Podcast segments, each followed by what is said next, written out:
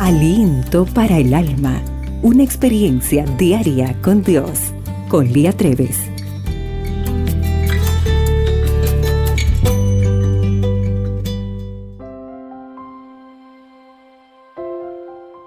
¿Contesta Dios tus oraciones? ¿Le agradeces por contestarlas?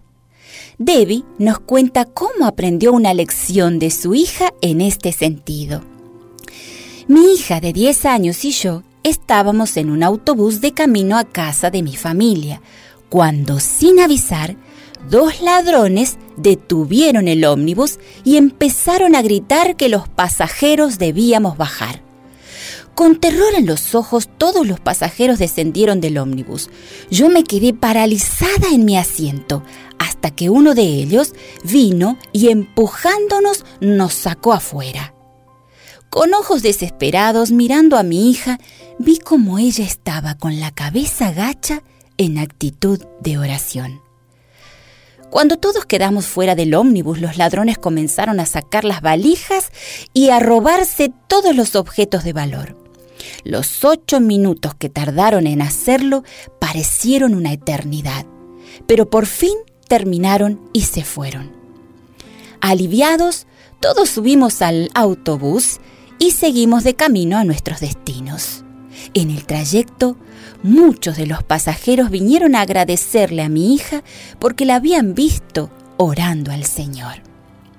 Filipenses 4:6 dice, Por nada estéis afanosos, sino sean conocidas vuestras peticiones delante de Dios, con toda oración y ruego, y con acción de gracias. La oración es un arma poderosa, es la que nos permite comunicarnos con Dios. Es como nuestro celular, una línea que va directo al cielo, no tiene interferencias y jamás se corta.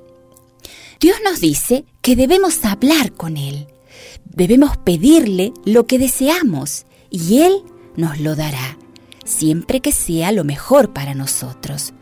Dios siempre contesta nuestras oraciones.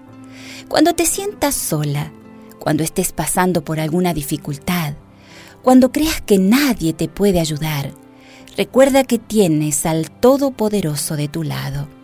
Él nunca te desamparará nunca deja de caminar a tu lado.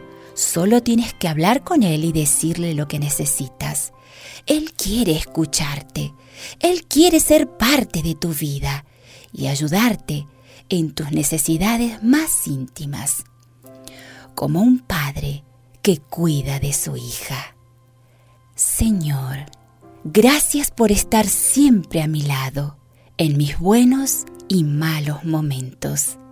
Gracias por ser mi amigo. No me desampares, pues sin ti no puedo seguir.